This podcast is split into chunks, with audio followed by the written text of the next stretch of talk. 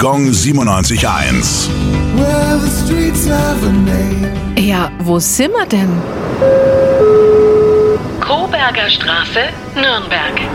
Sie liegt im Stadtteil Gärten hinter der Feste. Namensgeber dieser Straße ist Anton Koberger. Er lebte Ende des 15. Jahrhunderts und gilt als einer der bedeutendsten Buchdrucker und Verleger seiner Zeit. 1470 gründete er am Ägidienplatz eine eigene Druckerei. Koberger erkannte als einer der ersten die besonderen ökonomischen Möglichkeiten dieses Wirtschaftszweiges und führte seinen Betrieb als kapitalistisches Unternehmen. In einer zeitgenössischen Chronik heißt es, er habe nicht nur mit 24 Pressen gearbeitet, sondern auch hunderte Beschäftigte in einer Vielzahl von Standorten gehabt. Durch ihn erhielt Nürnberg über Jahrhunderte den Ruf als Stadt des Buches. Außerdem war Koberger Taufpate von keinem Geringeren als Albrecht Dürer. Gong 97.1.